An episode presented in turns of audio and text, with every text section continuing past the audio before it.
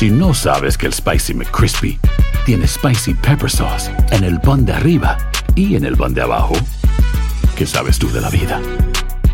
Para, pa, pa, pa. En JCPenney tenemos infinidad de regalos para el Día de las Madres hasta el domingo. Ahorra hasta 40% en todo Liz Claiborne y vístela de pieza a cabeza con la última moda. Además, aprovecha las ofertas Yes Please, con diamantes y piedras preciosas a 25 dólares para miembros de JCPenney Rewards. ¿Aún no eres miembro? Inscríbete. Es fácil y gratis. Y regálale a mamá todo lo que se merece. JCPenney. Vale la pena. Ofertas válidas hasta el 12 de mayo en selección de estilos. Aplican otras exclusiones. Joyería se excluye de los cupones. Detalles en la tienda jcp.com.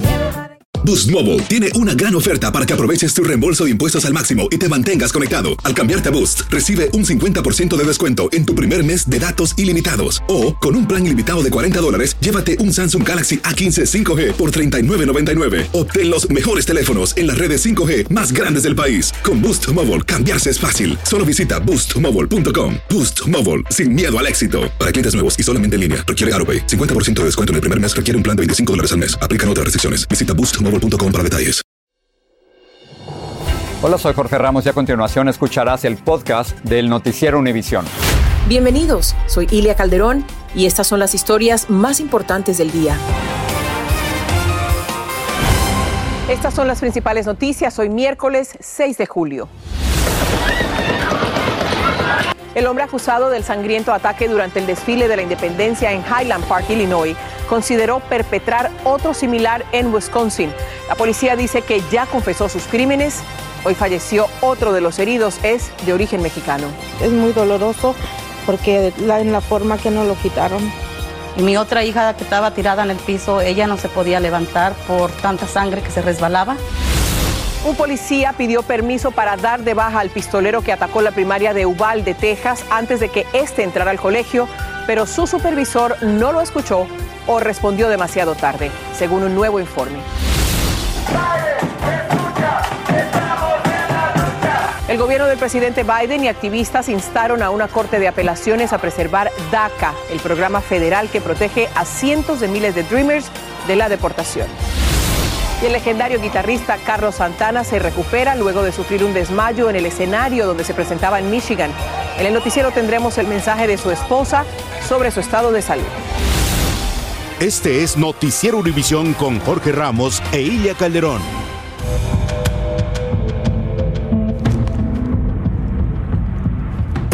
Buenas tardes. El acusado de la matanza en Highland Park, Illinois, consideró realizar un segundo ataque en Madison, Wisconsin, después de que escapó de la escena de los hechos.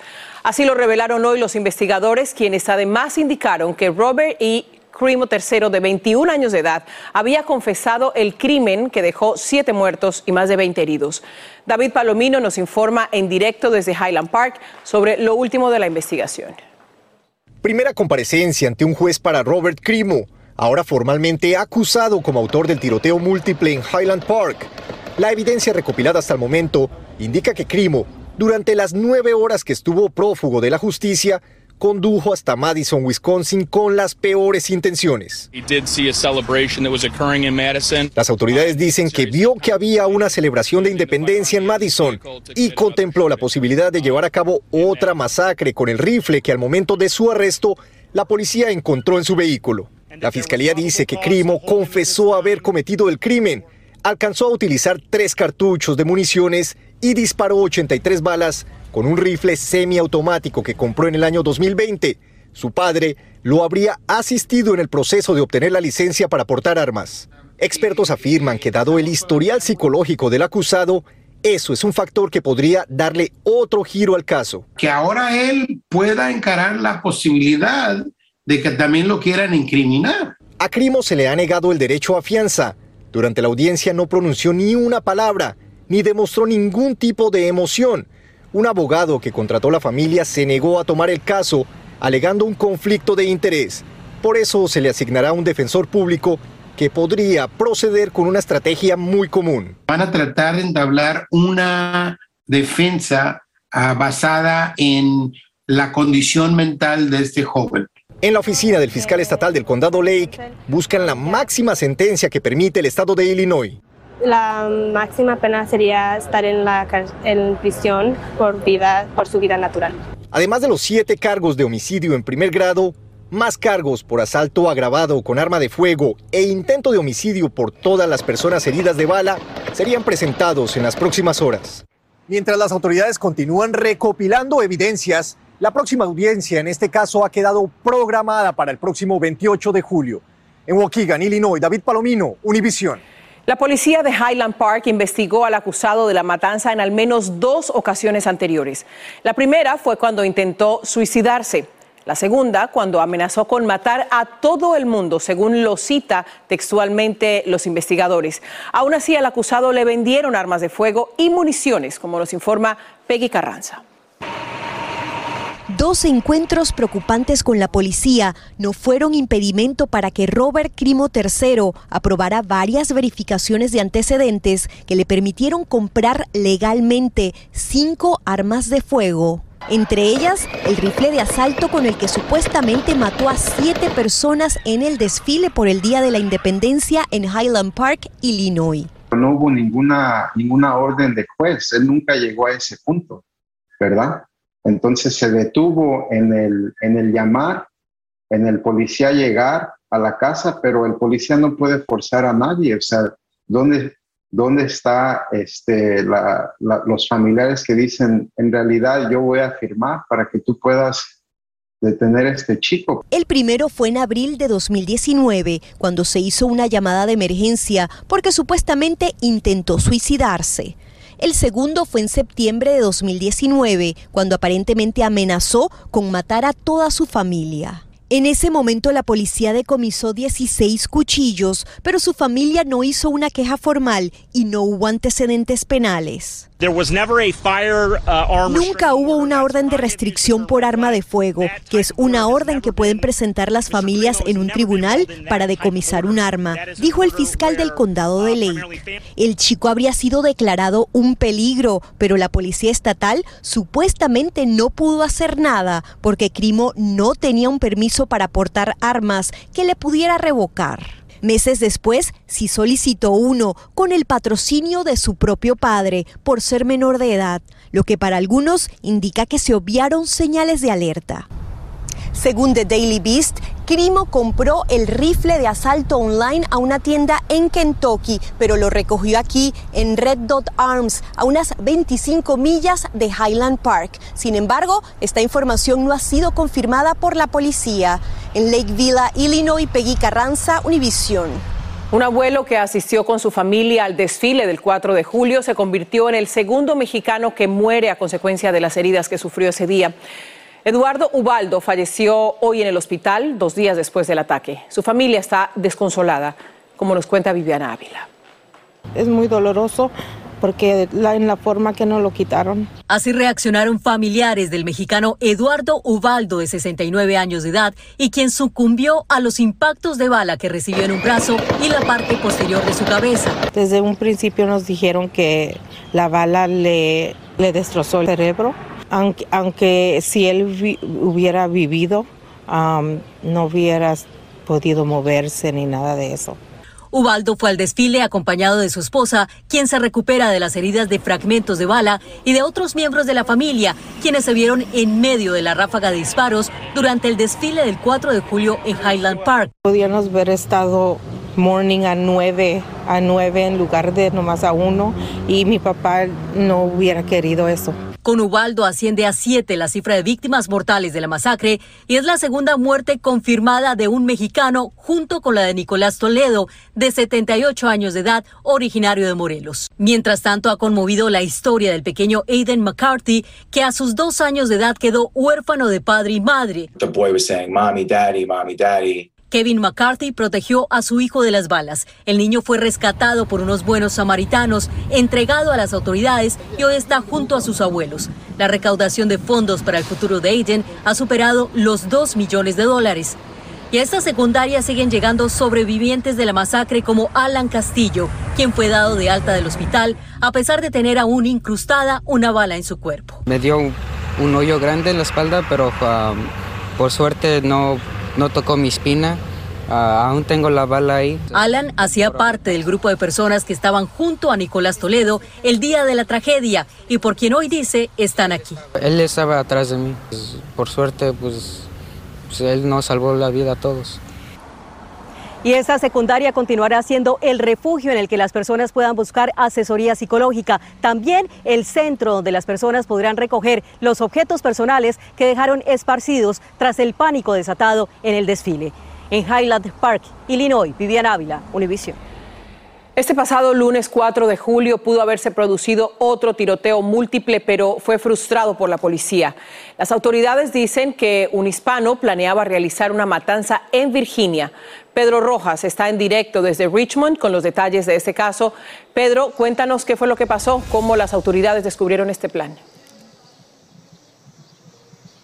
Así es, Silvia, de acuerdo a lo que ha indicado la policía, la detención tuvo lugar al final de esta calle donde vivía un hombre identificado como Julio Alvardo Dubón, de 52 años, originario de Guatemala, inmigrante documentado. Él fue detenido el primero de julio gracias al parecer, según las autoridades, a que otra persona aseguró haber escuchado una conversación en la que Julio y otra persona, otro sospechoso, estarían hablando de crear una balacera masiva en un evento del 4 de julio en esta ciudad. Julio ha sido acusado de ser un inmigrante documentado con posesión de arma de fuego y podría enfrentar más cargos en los próximos días. Pero a partir de ese día, del 1 de julio, las autoridades siguieron a otra persona que ha sido identificada como Rolman Balacárcel, de 38 años, también originario de Guatemala, inmigrante documentado, quien ha recibido la misma acusación formal. Él fue detenido el día de ayer, 5 de julio, por las autoridades del Departamento de Seguridad Nacional y, según se ha dicho, ha sido deportado en varias ocasiones de Estados Unidos. Las autoridades de esta ciudad celebran esta posibilidad, este, este hecho. Además, han dicho que recuperaron durante su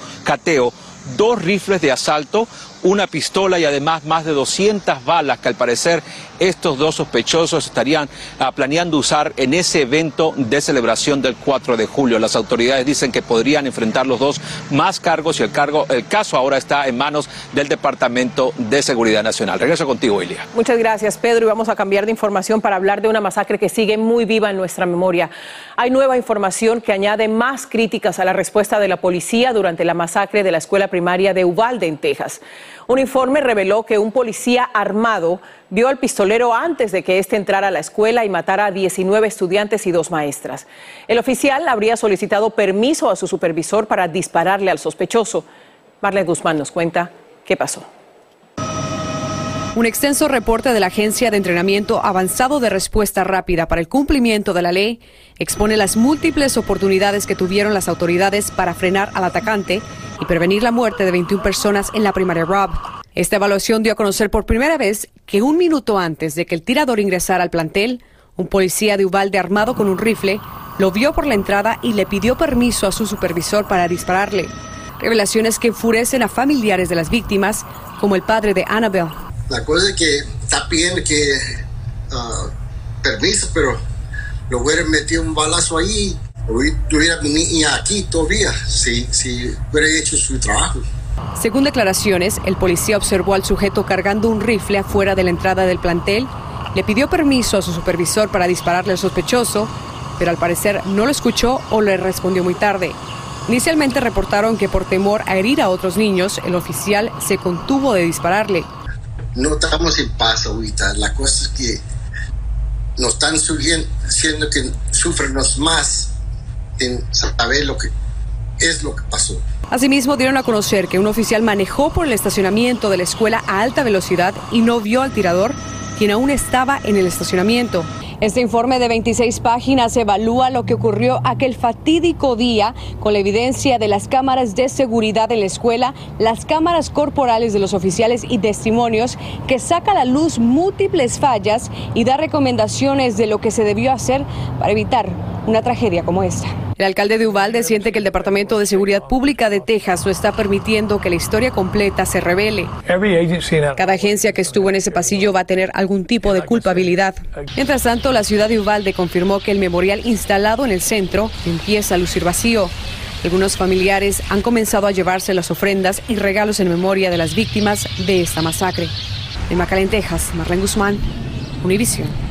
En breve, siete estados gobernados por republicanos le piden a una corte de apelaciones que elimine DACA. Desde Colombia, una madre pide una visa humanitaria para asistir al funeral de su hijo que murió en un accidente en la Florida. Y Carlos Santana se desmayó en un escenario. En breve le contamos cómo se encuentra el músico.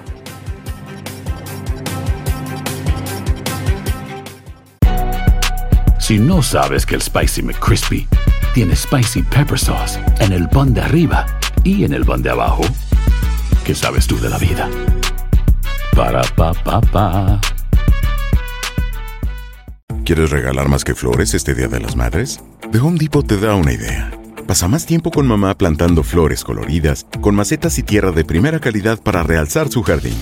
Así sentirá que es su día todos los días. Llévate tierra para macetas Bigoro por solo $8.97 y crece plantas fuertes y saludables dentro y fuera de casa. Recoge en tienda y sigue cultivando más momentos con mamá en The Home Depot.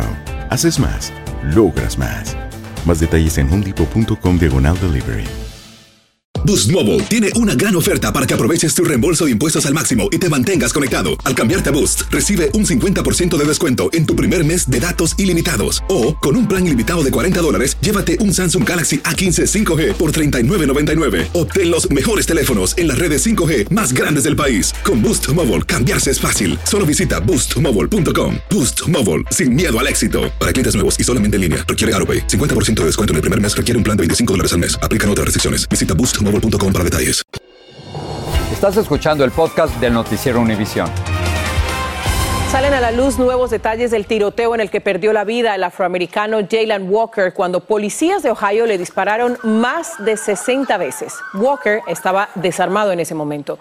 Un preliminar informe del médico forense muestra que Walker estaba esposado con los brazos en la espalda cuando su cuerpo fue llevado a la oficina del médico forense.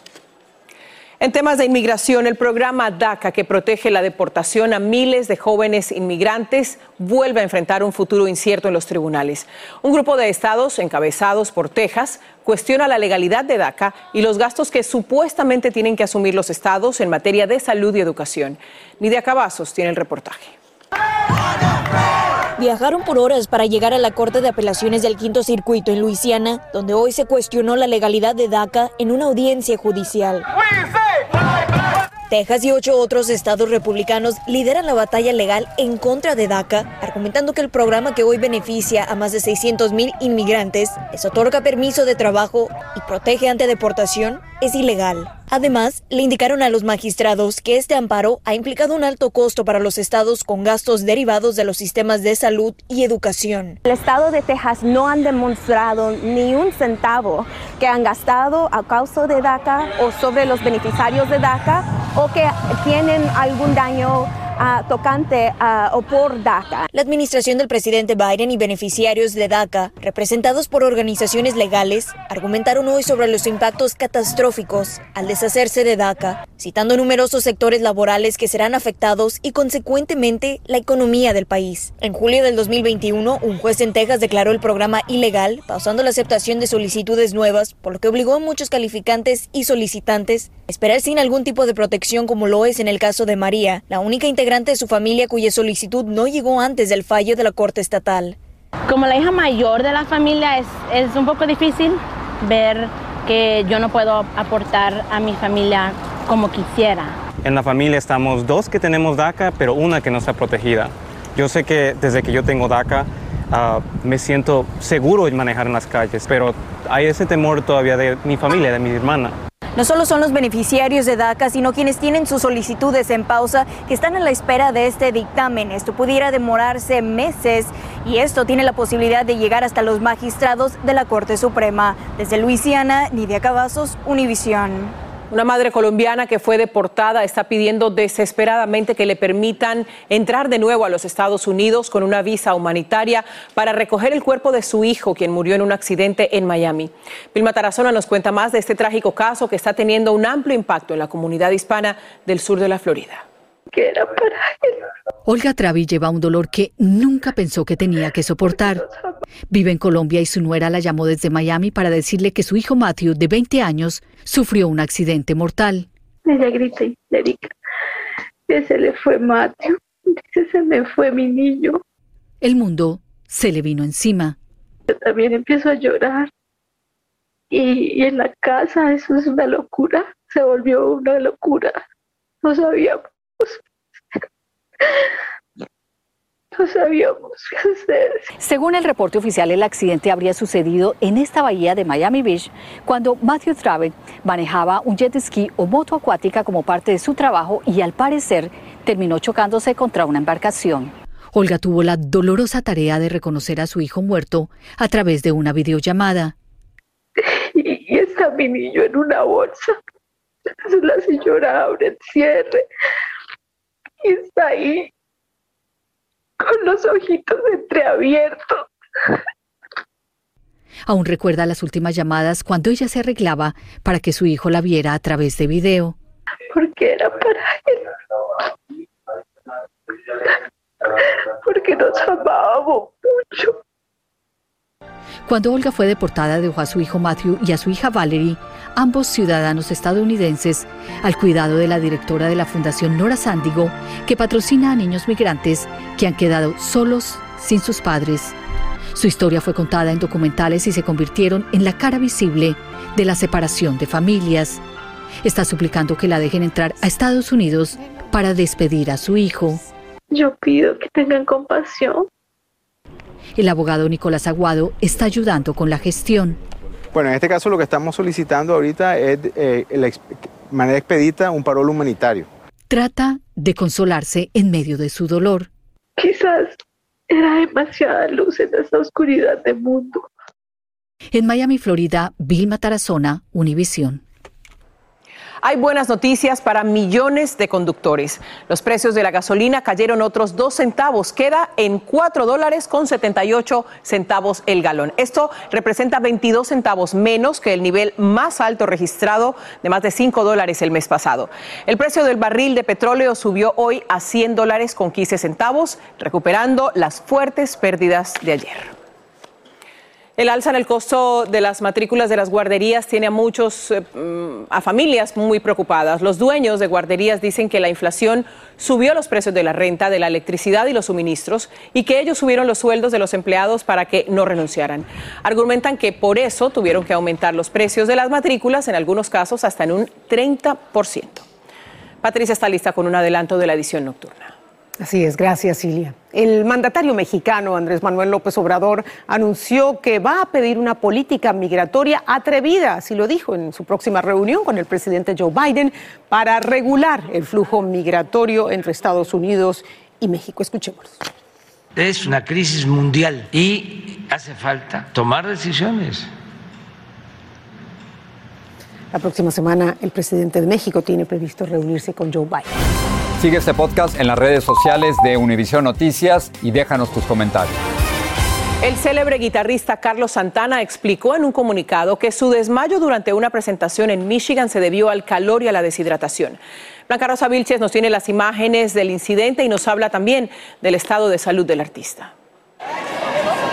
Los videos fueron captados por los celulares de los admiradores que asistieron al concierto del legendario guitarrista Carlos Santana. Primero fue atendido en el mismo escenario del teatro y después ingresado de emergencia en un hospital. Su esposa y baterista del grupo en redes sociales dijo le diagnosticaron agotamiento por el calor y deshidratación. Había 100 grados en el escenario y 114 bajo las luces, así que eso y la falta de agua causaron el problema pronto estará como nuevo. El error que se comete comúnmente es pensar que fue una simple deshidratación. Sobre todo, dice, considerando sus 74 años y que el año pasado Carlos Santana fue atendido por dolores de pecho que lo llevaron a cancelar siete conciertos. Sus seguidores, porque pues ellos son los que quedan más asustados, ¿no? porque al una al caerse pues no saben qué, qué hacer. El guitarrista de origen mexicano lleva un ritmo frenético de conciertos. El de mañana en Filadelfia ya fue cancelado. Con más de 50 años de trayectoria confesó que no le gustaba dar entrevistas. En una nota tienes que sentir cuando lloras hasta que te ríes. Pues si le pones tú todo eso a cada nota que le pegas, la gente se vuelve loca porque se le paran los pelos, empiezan a llorar, a reír y no te pueden ignorar. Una de las pocas se la concedió al programa Aquí y Ahora. Lo peor que le puede suceder a un músico es que te ignoren. Te pueden criticar, pero si te ignoran es lo peor. Aquí en Harlem, Nueva York, la salud de Carlos Santana, el ganador de 10 Grammys, entre ellos 3 Grammys latinos, es seguida con mucha atención. Lo mejor para él y que siga adelante. En la ciudad de Nueva York, Blanca Rosa Vilches, Univisión.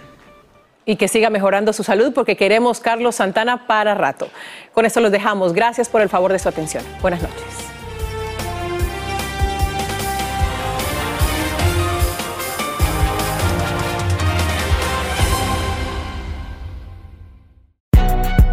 Si no sabes que el Spicy McCrispy tiene Spicy Pepper Sauce en el pan de arriba y en el pan de abajo, ¿qué sabes tú de la vida?